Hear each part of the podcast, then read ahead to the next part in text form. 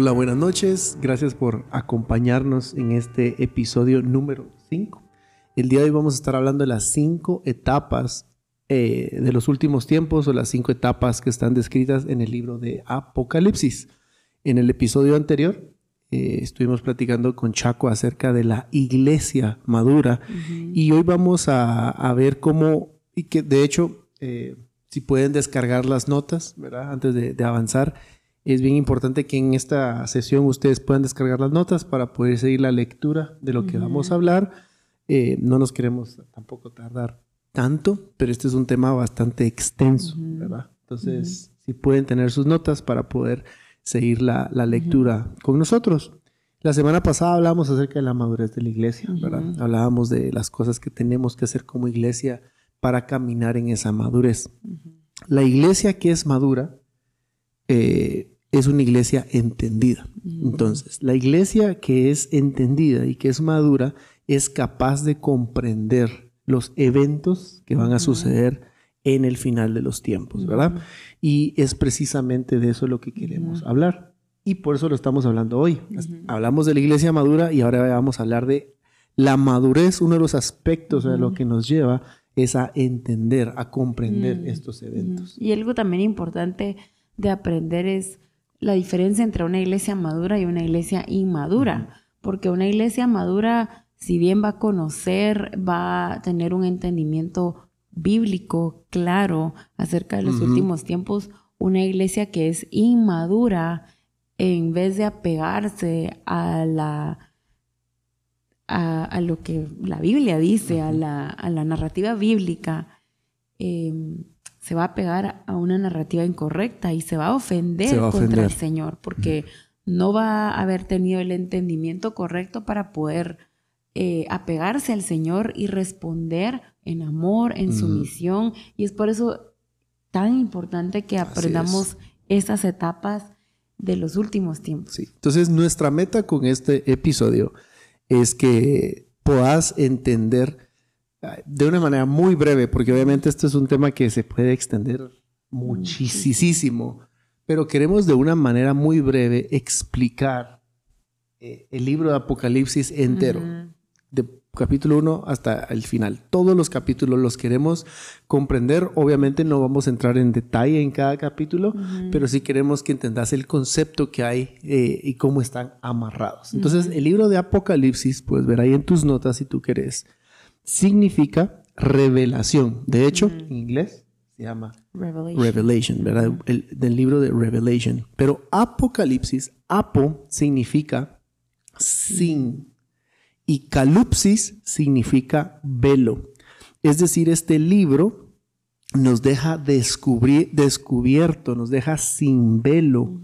Quita el velo para que podamos ver la gloria de Jesús, quita el velo para que podamos ver el trono de Jesús, quita el velo para que podamos ver la belleza de Él, quita el velo para que podamos ver el plan de batalla, para que podamos ver cómo es que Él va a regresar a establecer su reino sobre todas, absolutamente todas las naciones y, y quita el velo para que podamos ver cómo Él va a traer a la nueva Jerusalén a la tierra y todo va a ser completamente nuevo. Y ahora que mencionas esto, podemos comparar esta explicación con el, la creencia que se ha tenido por muchos años y por mucho tiempo en la iglesia del libro de Apocalipsis, que muchos lo evitan porque piensan que se trata solo del diablo y que se habla solo del anticristo y que se habla solo sobre todo lo que sí va a ocurrir, todos los juicios, pero no hemos entendido esta hermosura de la palabra que realmente el libro de Apocalipsis se trata, obviamente toda la Biblia apunta a Cristo,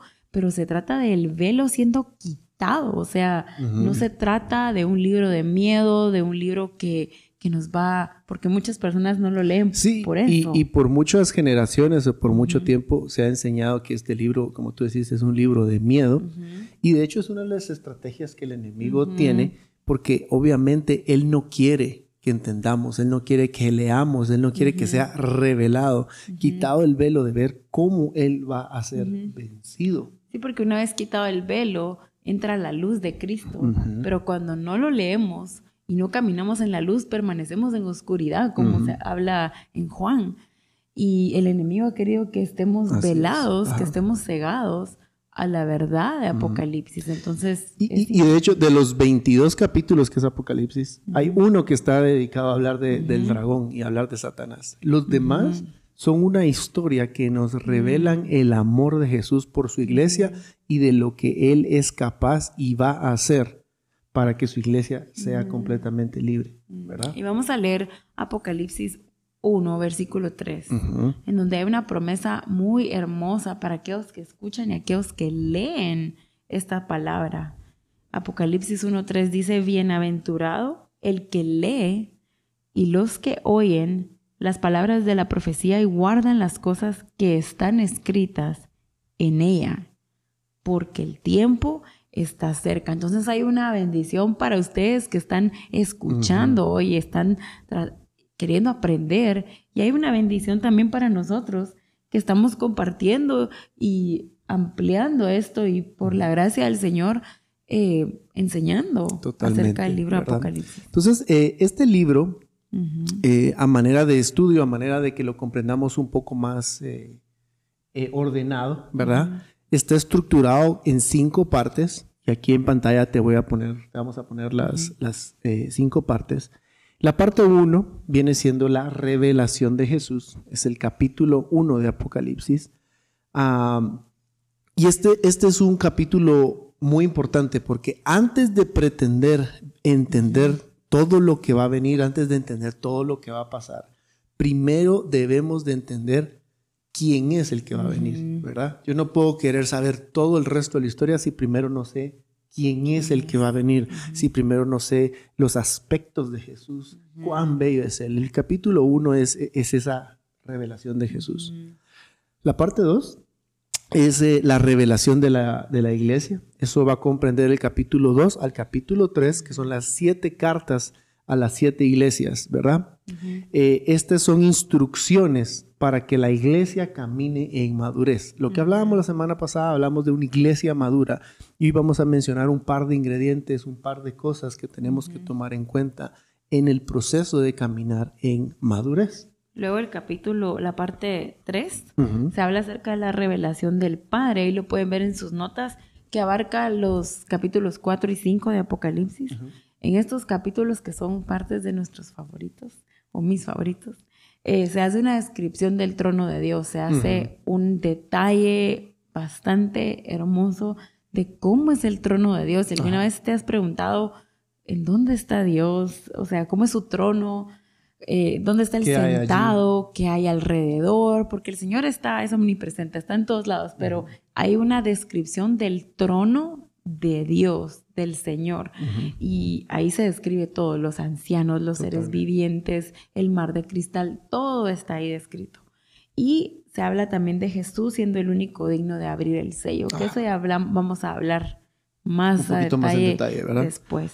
Eh, el capítulo, perdón, la parte 4, tú mencionaste la parte 3, la parte 4 es el plan de batalla. Esta es la parte más grande de todo el libro de Apocalipsis abarca el capítulo 6 al capítulo 18 y es donde se hablan de los juicios que Dios, que, que se van a emitir sobre la tierra, que Jesús va a, a, dejar caer sobre la tierra, iniciando con el primer sello, cuando lo abre, cuando estábamos hablando, cuando estabas hablando de que en el trono todos dicen Él es el único digno de abrir el sello. Y cuando destapa ese primer sello, se da inicio a este gran plan de batalla, que en súper resumidas cuentas son tres sets de juicios y cada set de juicios tiene siete.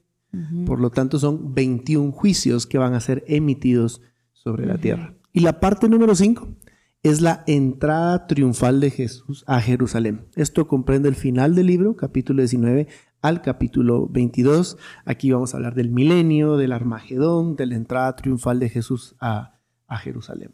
Entonces, a manera eh, práctica o, fácil de, tener una idea de Apocalipsis está partido en, cinco partes. Hemos hablado bastante de la revelación de Jesús, creo yo, en ocasiones anteriores. Hemos hablado bastante del trono. De hecho, cuando adoramos, cantamos, cantamos mucho de los versículos que están en esta, en esta porción. Pero hoy eh, nos queremos enfocar en lo que normalmente muchas personas no les gusta leer, ¿verdad? Porque a veces estamos leyendo Apocalipsis y cuando llegamos al capítulo 6 es como que, bueno, cierro mi Biblia porque aquí ya no entiendo qué está pasando, ¿verdad? Ah, y es el plan de batalla. Queremos hablar mucho acerca del plan de batalla eh, el día de hoy. Como tú decías al inicio, una iglesia que no es madura, una iglesia sin entendimiento, una iglesia que no conoce la, historia, una iglesia que no mm. conoce la narrativa bíblica, se ofende. Y es nuestra responsabilidad venir y decirle Espíritu Santo, traer revelación de ese plan de batalla que, está relatado en el libro de Apocalipsis. Mm. Y el día de hoy no vamos a hablar de los 21 eh, juicios porque no nos daría tiempo, pero vamos a, vamos a hablar de para qué son y vamos a hacer un, pequeño resumen, ¿verdad? Entonces, antes de los juicios, la parte número dos de Apocalipsis dijimos que era la revelación de la iglesia. Yo creo, lo, estoy casi seguro que estás muy familiarizado con, esta parte, que es las siete cartas a las iglesias, posiblemente las has leído, pero estas siete cartas son un llamado, son un llamado a la madurez. Mm. Son siete cartas escritas a siete iglesias. Pero una vez las comenzás a leer, que de hecho si no las has leído, yo te aconsejo, te recomiendo que mm. leas Apocalipsis capítulo 2 y capítulo 3. Conforme las leas, te vas a encontrar que vas a, vas a hallar ahí respuestas a preguntas como, por ejemplo, ¿cómo puedo alcanzar mayores niveles de intimidad con el Señor? ¿Cómo me puedo preparar para atravesar la guerra espiritual más grande que la iglesia va a sufrir. Porque eh, hemos atravesado dificultades, a lo mejor has tenido algún momento de que has sentido esa opresión, oposición espiritual, pero cuando llegue esto, lo que vamos a hablar, va a ser la opresión y la guerra espiritual más grande que haya habido. Y nosotros tenemos que estar preparados como una iglesia madura. Entonces, no vamos a leer ahorita las siete cartas porque sería mucho, pero vamos a poner en pantalla y lo vamos a, leer. Lo puedes ver en tus notas. Las siete iglesias, ¿cuál es el punto central que se está enseñando? Cada uno de estos puntos centrales son un ingrediente para nuestras vidas.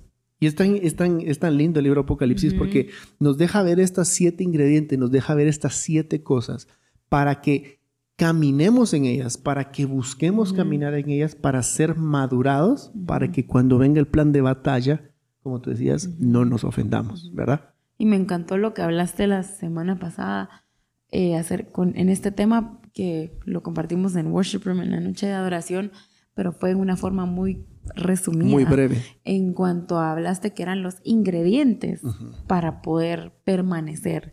Son los toda la lista, todas las siete iglesias, el Señor nos pone un panorama de siete diferentes actitudes o siete diferentes grupos en donde el Señor corrige y también eh, anima en áreas de, estas iglesias. Y si nosotros nos tomamos el tiempo de estudiarlo, dejar que nos lave la palabra, de aprender de cada área, de cada iglesia, ¿Qué fue lo que se le llamó la atención a esta iglesia? ¿En qué el Señor le, corrigió? ¿Qué fue lo que le dijo? Sí, estás bien en esta área, pero necesito que te fortalezcas en esta.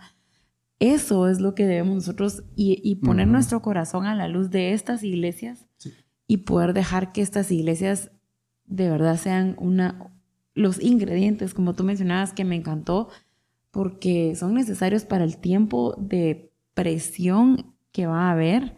Y estaba pensando en un versículo que está en Hebreos 6.1, que no está en sus notas, pero dice, por tanto, dejando las enseñanzas elementales acerca de Cristo, avancemos hacia la madurez.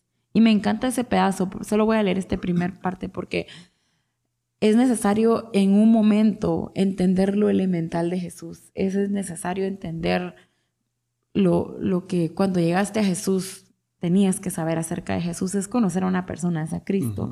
Pero yo creo que tenemos, como dice este versículo, avanzar hacia la madurez. Porque no nos podemos quedar como chiquitos, como hablaba Chaco la semana pasada. No podemos seguir eh, comiendo lo mismo, sino que es necesario avanzar. Y si nunca te has expuesto al libro de Apocalipsis porque quizá decís, bueno, tal vez no tengo el entendimiento, tal vez no, no me atrevo a leerlo porque no lo voy a entender. Yo creo que es tiempo y habíamos, hemos estado siendo animados a eso, o yo en lo personal, de acercarte con un corazón humilde delante del Señor y dejar que sea el Espíritu Santo el que te enseñe. Porque el Señor, claro que dejó maestros que, que pueden, que les ha revelado y, y, es fácil para ellos enseñarlo, pero nuestro maestro principal es el Espíritu Santo y yo, no, hoy te queremos animar a través de esto a que abras el libro de Apocalipsis, te acerques y pases del capítulo 6 y puedas pedirle al Espíritu Santo, que es el que te guía a toda verdad, a que te enseñe más y puedas avanzar hacia esta madurez. Sí. Entonces, eh, hablemos de los siete ingredientes rápidamente eh, en lo que llegamos al plan de batalla, que es en lo que creo que nos vamos a enfocar un poquito más, ¿verdad? Eh, tenemos a la iglesia de Éfeso. A la iglesia de Éfeso lo que se le enseña, lo que es... aquí básicamente va a ser lo que es resaltado de estas iglesias es a cultivar el primer amor. La iglesia de Esmirna es retada a vencer el temor, porque estaban siendo perseguidos a causa del Evangelio. Pérgamo es eh, exhortada a rechazar las falsas doctrinas. Tiatira es exhortada a vencer el espíritu de Jezabel, el espíritu jezabélico. La iglesia de Sardis es llamada a ser librados de las obras muertas. Filadelfia eh, a ser fieles en medio tiempos difíciles, también por persecución. Y la iglesia de la Odisea es eh, llamada la atención a luchar contra una tibieza espiritual. Y entonces son, son siete cosas que tenemos que platicar con el Espíritu Santo, leer las cartas, estas siete cartas, y evaluar nuestra vida a la luz de esto y ver cómo estamos. Eh, de la manera que a mí yo me lo aprendí y no se me va a olvidar es que la primera y la séptima iglesia eran las que estaban en el peor estado espiritual y la segunda y la sexta eran las que estaban mejor, a las que no se les eh, corrigió eh, de la manera que se le corrigió a las demás. Y las que están en medio, pues era una, era una mezcla, ¿verdad? Pero me llama la atención que las dos que estaban en el peor estado espiritual es con lo que más luchamos nosotros hoy en día. Y es cultivar ese primer amor. Porque es bien fácil perderlo, es bien fácil poner cualquier otra cosa en el lugar de Dios. Y la eh, tibieza espiritual es algo que también uno lucha constantemente. Y, si uno no, no está pegado, como tú decías, al, Espíritu Santo, si no estamos permaneciendo en Él, vamos a fallar. y, cuando uno se entibia, uno eh, ya no camina en lo que nos ha llamado a caminar. Entonces me llama la atención cómo estas dos iglesias que estaban en su peor estado espiritual es con la que más se lucha en la iglesia hoy en día, ¿verdad? Entonces son siete ingredientes. Sí, te pones a pensar en Mateo 24 esos dos ingredientes son los que se menciona cuando el Señor habla de que el amor de muchos se va a enfriar. Habla de el amor, que es el primer amor, y habla de esa tibieza, de que puedes estar, o sea, caliente, digamos, lleno, así como eh, pegado, y de repente te vas enfriando, te vas enfriando hasta que te volves, bueno, ya no sos tan frío, pero sos tibio, entonces te quedas, y entonces eh, es eso, es la tibieza espiritual con la cual luchamos todos, pero el Señor hoy nos está trayendo la palabra para poder evaluar esas áreas de nuestra vida. Entonces, evaluemos esos siete ingredientes. Y bueno, ya pasando a la, a la, parte número cuatro que hablamos de nuestra estructura, que viene siendo el plan de batalla. Uno no puede llegar al plan de batalla si primero no entendió las primeras tres partes. Dijimos que la primera es entender al que ha de venir, es entender a Jesús. Luego es entender estas siete cosas que van a causar que la iglesia camine en madurez. Luego viene la revelación del Padre, el trono, cómo le adoran, qué están haciendo todo el tiempo los seres vivientes, eh, todo lo que está pasando delante de su trono. Y luego todos dicen al mismo tiempo, solo hay uno digno de abrir el sello. Y Jesús abre el primer sello. Y aquí es cuando viene la parte 4, el plan de batalla. 21 juicios. Ahí en sus notas les tenemos un, dos, tres, cuatro razones, y las puedes leer, de por qué hay juicios emitidos sobre la tierra, ¿verdad? Entonces el primero es librar al pueblo de Dios.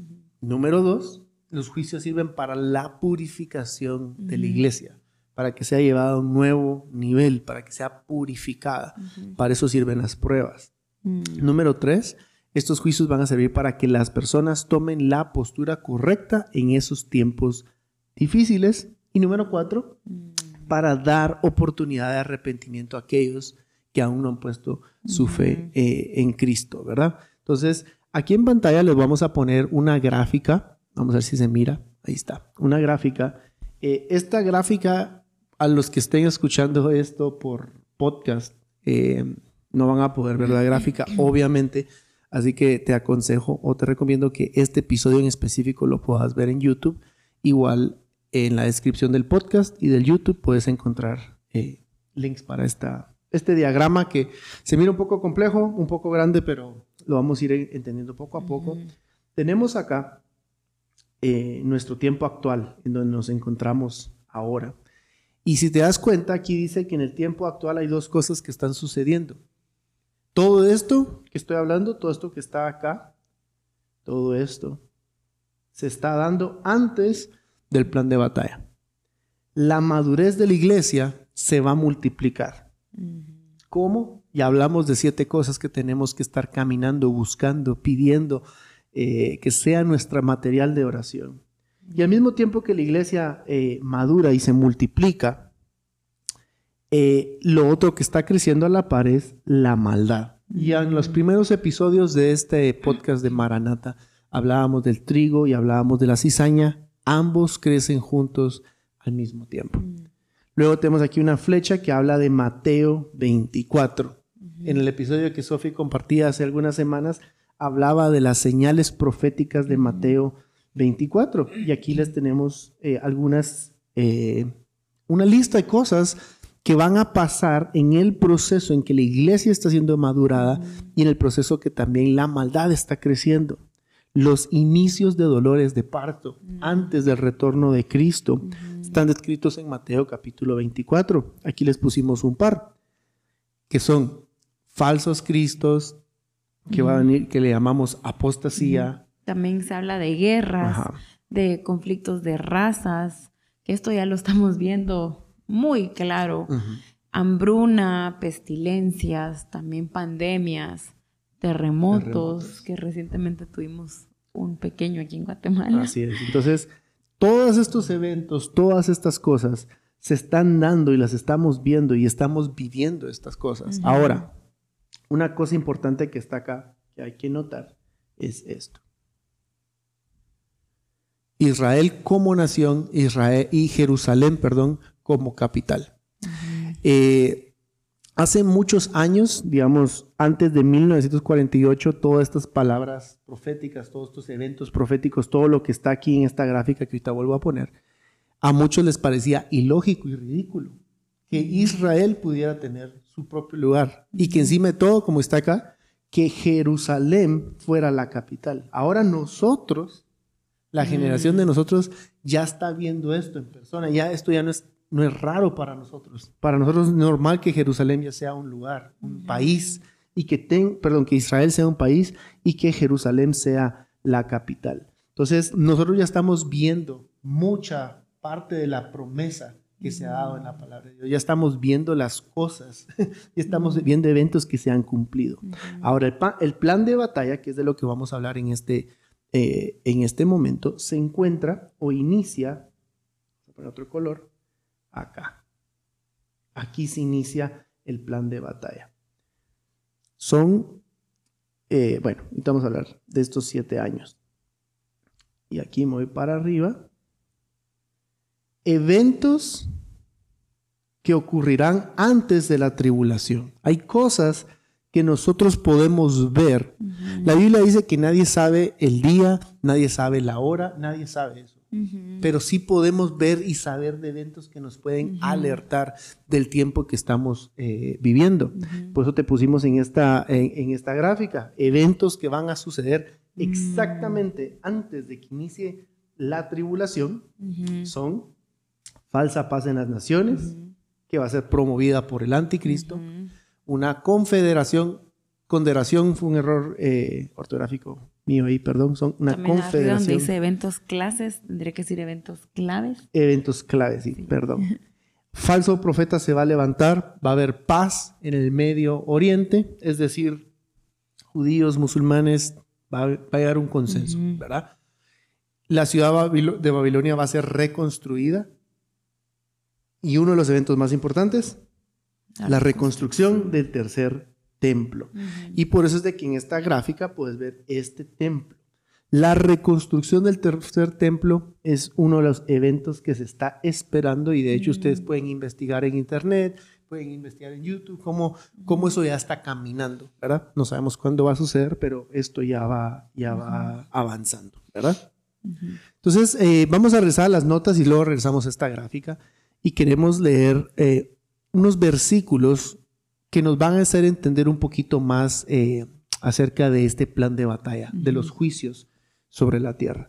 En Primera Tesalonicenses 4, 15 al 16, dice, por lo cual os decimos esto en palabra del Señor, que nosotros que vivimos, que habremos quedado hasta la venida del Señor, parucía, no precederemos a los que durmieron, porque el Señor mismo, con voz de mando y con voz de arcángel y con trompeta de Dios, descenderá del cielo y los muertos en Cristo resucitarán primero. Entonces, solo resaltemos unas cositas de este versículo, lo puedes leer en tu Biblia. Habla de una trompeta, habla de unos que van a preceder, de los que no van a, dice, no precederemos a los que durmieron, ¿verdad? Hay unos que, que no van a, dormir y luego al final dice, y los muertos en Cristo resucitarán, primero. primero. Leamos segunda de Timoteo 4, 8. Por lo demás, me está guardada la corona de justicia, la cual me dará el Señor, juez justo en aquel día. Y no solo a mí, sino también a todos los que aman su venida. Y me encanta este versículo porque esa última parte donde habla a aquellos que aman su venida. Yo creo que te puedes preguntar hoy, viendo esta clase, ¿será que realmente amas? ¿Estás anhelando que el Señor regrese? por nosotros, eso es... Yo creo una manera de, responderlo es qué tanto querés saber y aprender más de esto, porque si yo digo, a mí el libro de Apocalipsis realmente no me importa, porque es muy complicado y yo, quiero enfocarme en otras cosas. Yo no sé si realmente amas su venida, porque si hay un libro entero en la Biblia que habla de este plan y habla de su regreso, obviamente no solo en el libro de Apocalipsis habla de su, regreso, pero es donde más concentrado está este tema. Yo no quiero saber nada de ese libro, entonces no sé qué tanto, entonces amamos su venida. Pero si yo amo su venida, yo quiero entender esto. Yo quiero entender esta narrativa, ¿verdad?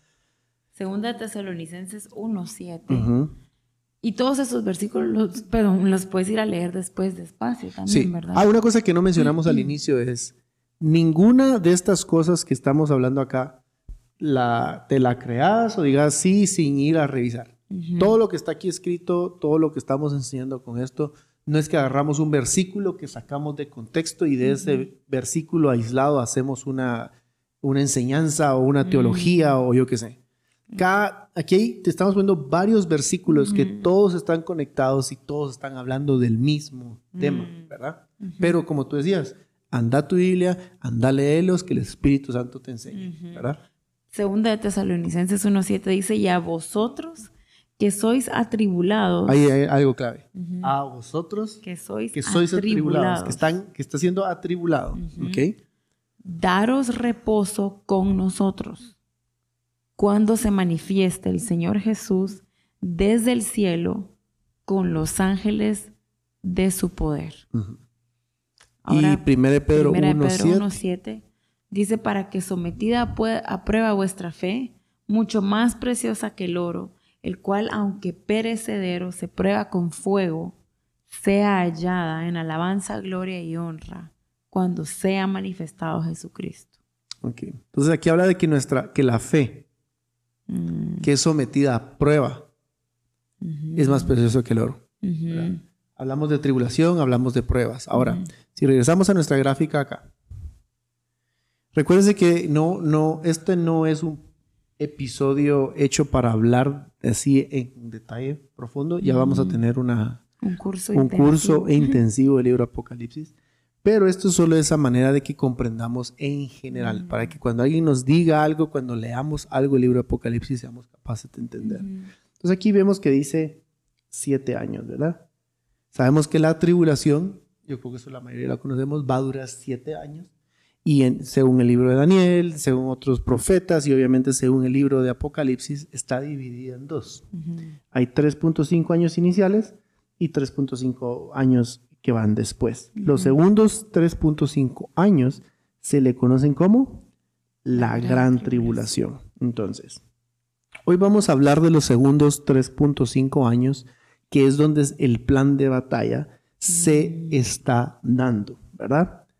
Hay primeros, están estos 3.5 años iniciales, donde ya inició la, lo que decía acá, donde lo tenía aquí, los dolores de parto ya iniciaron y los dolores de parto conforme vamos llegando acá están aumentando. No sé si alguna vez has tenido, has tenido hijos o no tenés hijos, pero las mujeres sus dolores de parto inician suave, inician con frecuencia espaciada, pero conforme va llegando el día del alumbramiento, le dicen algunas personas, conforme llega el día del nacimiento del bebé, esos dolores aumentan en intensidad y aumentan en frecuencia. Y es exactamente esto. Esos dolores de parto van a ir aumentando, aumentando, aumentando, aumentando, aumentando, aumentando y vamos a llegar a la gran tribulación. Si te das cuenta acá, obviamente todos estos versículos de Daniel, Oseas, todo lo que está aquí, Ezequiel, no lo vamos a hablar hoy, pero lo puedes revisar en tus notas si quieres. Tenemos que la gran tribulación se inicia, podemos verte porque arrayé con muchos colores, con los siete sellos. Los siete sellos son los primeros eh, es el primer set de juicios que se va a emitir sobre la tierra, ¿verdad? Como los juicios más de menor intensidad. Se podría decir que son de menor intensidad porque explicar. cada uno va aumentando en intensidad. Entonces el sello uno va a ser el, más, el más suave, se podría decir, pero, ya, ya son juicios sobre la tierra, ¿verdad? Entonces el primer sello es el que, el que hablábamos eh, eh, cuando se está escribiendo el trono y todo el cielo, todo el trono dice Jesús es el único digno de tomar el rollo del Padre y abrir el sello. El momento que abre el primero es cuando se inicia acá, el sello número uno. Entonces, lo voy a hacer un resumen ahorita. Voy a poner la gráfica, perdón, pensé que la tenía puesta. Es, inician los sellos, luego vienen, cuando se acaban las siete, los siete sellos, se da paso al segundo set de juicios, que son las siete trompetas. Y después de las siete trompetas, aquí me faltó un numerito, pero son siete copas de ira. Mm. Tres por siete, 21 juicios. Entonces ahorita tal vez estás un poco confundido y dices, bueno, ¿y dónde puedo estudiar esos juicios? ¿Dónde puedo estudiar esos sellos, esas copas, esas trompetas? ¿Cómo las voy a entender? Esto es lo más lindo y increíble del libro de Apocalipsis. Entonces, en tus notas, eh, ahí está el plan de batalla quiero que vayas a tus notas y si no, pues eh, lo voy a poner aquí también con esta gráfica, porque está dentro de la gráfica, en la parte de abajo puedes encontrar el plan de batalla. Plan de batalla es de, eh, inicia en el capítulo 6, ¿verdad? Mm. Inicia en el capítulo 6. Y habla de los primeros sellos, de los primeros juicios, perdón, que son siete sellos. Cada, cada set de juicios que ya dijimos que son tres, están en orden cronológico. O sea, 1, 2, 3, 4, 5, 6, 7. Y luego vuelve a empezar 1, 2, 3, 4, 5, 6, 7. Pero es tan interesante el libro Apocalipsis porque recuerden, recordemos que esto es Juan. Él está teniendo una visión de esto, él lo está viendo. Y me imagino que cuando vio el capítulo, cuando no vio el capítulo 6, ¿va? cuando le fue revelado el, eh, eh, esto, esta historia de los siete sellos, él se quedó como, ¿Y esto qué es? ¿Qué, está pasando? Entonces en el capítulo 7 aparece un ángel. Mm. Aparece un ángel y viene a explicarle lo que acaba de suceder en el capítulo 6. Entonces, anda tus notas ahí en el plan de batalla. Dice que el capítulo 6 es la primera sección cronológica, ¿verdad? Hay cuatro secciones cronológicas. La primera son los juicios de los sellos que son dados o son destinados en contra de las tinieblas del reino de las tinieblas. Capítulo 7 es una explicación de un ángel del capítulo 6. La puedes leer después si quieres, hoy no vamos a tomar el tiempo para eso, pero básicamente el ángel está explicando a Juan cómo durante estos sellos la iglesia está siendo protegida de, todo lo que está pasando. La siguiente sección cronológica, capítulo 8 al capítulo 9, es el segundo set de juicios, son las trompetas. Estos juicios son dados en contra del imperio del anticristo. Están destruyendo el imperio del anticristo. Si no lo entendés, capítulo 10 y 11 es la explicación de las siete trompetas. Entonces, en, las, en esta explicación, Dios, le, Dios explica a través de un ángel a Juan que Dios le va a dar dirección a la iglesia en medio de todo esto a través de un mover profético. Luego viene la siguiente sección cronológica que vendría siendo el capítulo 11, versículo 15 al versículo 19. Y aquí, e, este, este es, esta sección cronológica, que ver si lo tengo aquí en la... Aquí está, voy a poner la gráfica para que la puedan ver conmigo. Esta sección cronológica, que es la número 3, es muy importante, porque son siete trompetas, ¿verdad? Siete trompetas. Y Sophie acaba de leer en 1 Tesalonicenses 4.15, 2 Timoteo 4.8, 2 Tesalonicenses 1.7, 1 Pedro 1.7, y hay muchos más versículos que te podemos eh, dar después. Pero se habla de una trompeta. Son siete. Y la Biblia habla que en la última trompeta, en la séptima trompeta, aquí están las siete trompetas, uno, dos, tres, cuatro, cinco, seis, siete en la séptima trompeta se va a dar este evento que estamos, otro color? Que estamos esperando tanto. Los muertos en Cristo van a despertar primero. Y luego los que estén van a ser arrebatados juntamente con Él. Por eso según de Tesalonicenses 1.7 dice, y a vosotros que sois atribulados, daros reposo con nosotros cuando se manifieste el Señor Jesús desde el cielo con los ángeles de su poder. Y, hay muchos más versículos que podríamos leer, pero los podemos, ahí están en las notas, los puedes leer. Pero esta séptima y última trompeta es tan importante porque es la que da, regreso a la nota, inicio a un evento importantísimo. Cuando suena la séptima trompeta, se da el arrebatamiento de la iglesia.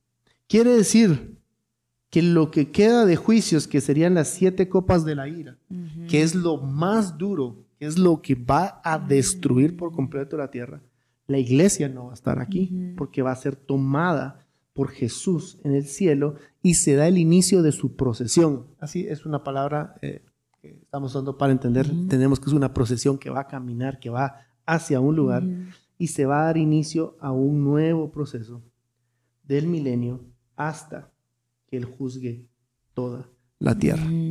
Este proceso, que voy a poner aquí en color verde, todo esto, no lo vamos a hablar el día de hoy porque sería extendernos mucho, ¿verdad? Pero esta sección cronológica número 3 es muy importante porque es, es la séptima trompeta. Y si no la entendemos, capítulo 12 al 14 es una explicación angelical de esa tercera eh, parte cronológica, ¿verdad? El, el, ángel lo va a explicar. Luego tenemos la cuarta sección cronológica que es el capítulo 15 al capítulo 16. Regreso a mi gráfica. Que son las siete copas de la ira. Estas van a destruir las estructuras que han sido tomadas por Babilonia. Todo el mundo va a estar completamente eh, contaminado por esto, que es necesario que estas copas de la ira sean vertidas eh, sobre la tierra. Mm. La explicación de este capítulo es el capítulo 17 al 18 donde el ángel explica a Juan que la seducción de la religión de, la, de, Babilonia, de la gran ramera, ha infiltrado toda estructura, por lo cual toda estructura tiene que ser deshecha y reconfigurada.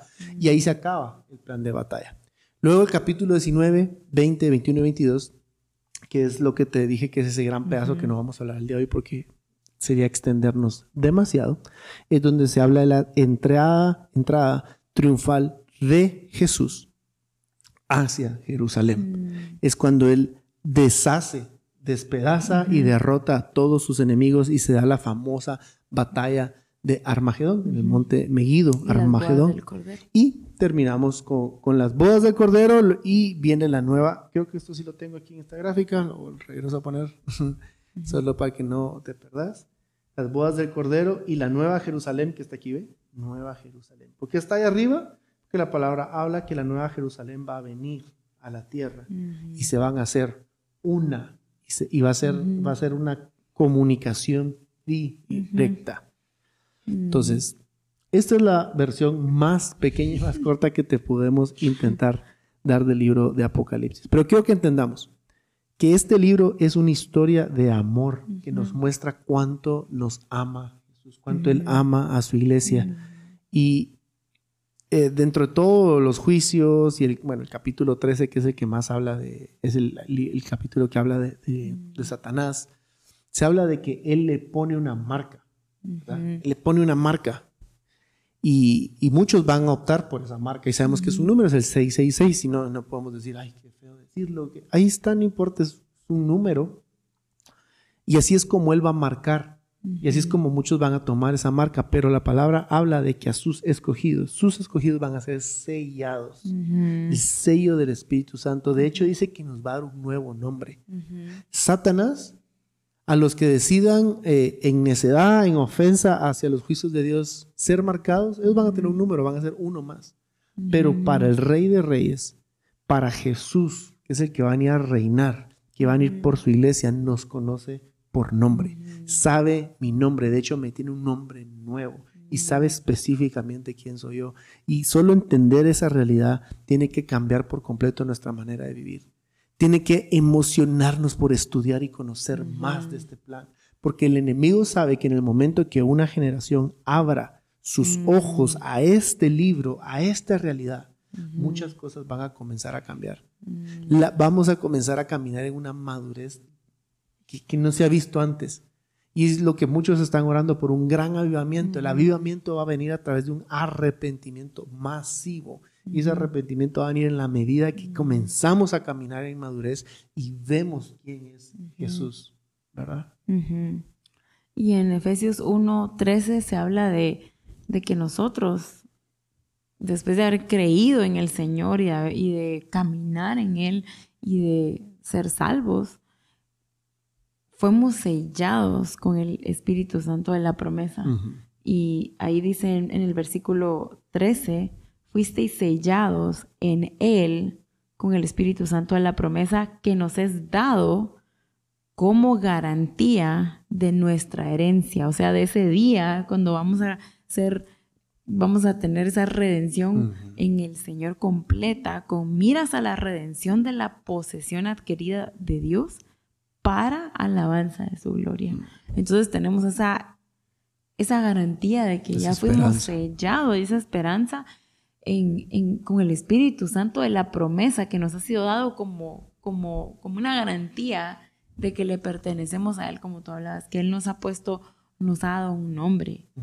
y, por eso y por eso nuestra esperanza tiene que permanecer siempre pegada a la palabra, porque esa es la esperanza que tenemos en Él, que un día lo vamos a ver. Así es. Que un día vamos a conocer al Señor y que Él viene pronto.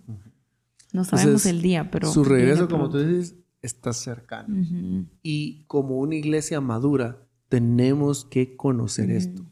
Porque el problema es, si yo no estudio esto, yo me voy a creer otra historia. Una historia que el mundo me va a vender, que las noticias me va a vender, que el estrés de, las, de la pandemia, de guerras, de terremoto me va a vender. Y no voy a conocer el plan de batalla que, que el Señor nos dejó en su palabra. Ahí está descrito. No sabemos exactamente cuándo va a pasar, pero en lo que eso viene, nuestro anhelo, nuestro gemir tiene que ser Maranata, que Él regrese y estar preparados con aceite, que nuestros lomos estén ceñidos y que estemos preparados con la palabra. Esas cosas las necesitamos antes de su regreso. Y contigo hablábamos ayer de cómo, y entendíamos, el Señor nos hablaba de cómo es tan importante estar empapados, llenos de esto, porque tenemos que ser entendidos en los tiempos que estamos viviendo. Yo creo que más que nada en la última época del mundo se ha dado algo, cosas que tal, así muy fuertes, que yo creo que es tiempo de prestarle atención a los eventos históricos y a los eventos cronológicos que van a ocurrir para no ofendernos contra el Señor. Esa debe, debe, ser nuestra oración. Señor, yo no quiero ofenderme contra ti. Yo quiero conocerte a tal punto que yo me apego tanto a la verdad y te amo tanto y te conozco y sé el plan que tienes, que ya está totalmente vencido el enemigo, que no me voy a ofender contra los juicios, porque a nadie le gusta la palabra juicio. Es una palabra fuerte, pero recordemos que los juicios de Dios son en amor. Sus juicios nunca son separados del amor de Dios. Entonces es importante que que conozcamos la palabra, antes que conocer, hablamos de esto ayer, antes de empaparte de lo nuevo que está sucediendo en el mundo. De la nueva cepa, de la nueva vacuna. De será que me pongo la vacuna, será que no me la pongo, será que me va a pasar. Tanta gente que estábamos hablando nosotros ayer se mete a, a conocer tanto del mundo, pero, la palabra de Dios no la conocen. Y cuando venga lo que está escrito, porque salió de la boca del Señor, no van a saber, no vamos a saber si no lo sabemos. Entonces, no, no, no, vamos a tener el sustento para mantenernos en pie. Y vamos a permanecer en esa oscuridad, porque eso es lo que el enemigo quiere, que no te acerques, abras la palabra y le pidas al Espíritu Santo que te revele, porque entonces vas a saber cuál es la esperanza de tu llamamiento, vas a saber cuáles son las riquezas de la gloria de su herencia en los santos y vas a saber cuál es esa extraordinaria grandeza, como habla en Efesios 1.17, de su poder para nosotros los que creemos. Porque entonces, si no te llenas de sabiduría que está en la palabra, no vas a poder permanecer de pie ante todo lo que está por venir. Y hoy te queremos alertar y es una, es como, como un 911 o como un 911, así de una alerta de decirte, es tiempo de que la iglesia se despierte a conocer la verdad y no permanecer en, en, oscuridad ni tampoco en, eh, ¿cómo, cómo? Quiero pensar en una palabra, en, eh, en como cuando alguien no conoce, como, ¿cómo es esa palabra? En ignorancia. Ignorancia, la ignorancia. Yo creo que el enemigo quiere tener a la iglesia en ignorancia, porque mucha gente dice, mejor no, no, mejor prefiero no saber, para no, para no, no, mejor así, no sé. Pero la palabra de Dios dice, y conoceréis la verdad, y la verdad os hará libres. Entonces, cuando conocemos la verdad, caminamos en esa libertad y no, podemos, y no estamos atados al temor, porque sabemos la verdad, conocemos la narrativa correcta que Jesús nos dejó. Y creo que si está en la palabra, es como tú mencionabas, es un libro muy, muy hermoso, bastantes eh, términos, bastante, o sea, hasta ahí, pero el Señor nos dejó al Espíritu Santo para que nos guíe enseñe. a la verdad que es Cristo. Entonces, ¿por qué no terminamos orando? ¿Quieres orar? Oremos. Para terminar este episodio número 5. Ok, Señor, gracias Padre porque tu palabra es verdad, Señor, porque todo lo que está escrito en tu palabra eh, nos dirige a la revelación de Jesús, Señor. Y hoy oro para que el espíritu de sabiduría y revelación nos sea dado, Señor, a nuestro corazón. Que traigas luz, Señor, la luz de la palabra a nuestro corazón, Señor. Que quites todo velo. Que al leer esta palabra, Señor, estás, es lo que está escrito en tu palabra, Señor, los velos sean quitados y podamos verte rostro descubierto para ser transformados de gloria en mm. gloria por medio de tu Espíritu. Señor, queremos pedirte perdón por muchas veces permanecer en ignorancia, por no querer acercarnos a la verdad, por miedo, por, por, eh, por duda, Señor, por incredulidad, Señor. Padre, hoy te pedimos que nos laves con el agua de la palabra, que seamos confrontados, que te traigamos a ti nuestras dudas, nuestro temor, nuestra nuestra falta de fe, Señor, todas esas áreas en las cuales hemos luchado y quizá no entendemos.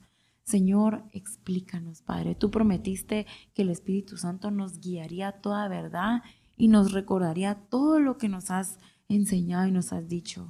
Y hoy confiamos en esa verdad y levantamos la espada del Espíritu porque queremos permanecer firmes para que después del día malo podamos permanecer firmes, Señor. Así que hoy oro para que todos aquellos que están escuchando este podcast, que están viendo este video, Señor, puedan ser despertados y alertados a permanecer en ti, a tener un espíritu sobrio, una mente alerta, despierta, no, eh, no embriagada por el vino del mundo, Señor, sino sobrios y alertas ante la verdad de la palabra.